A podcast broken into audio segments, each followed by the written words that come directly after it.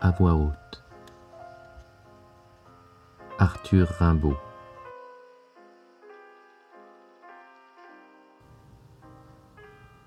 Marine.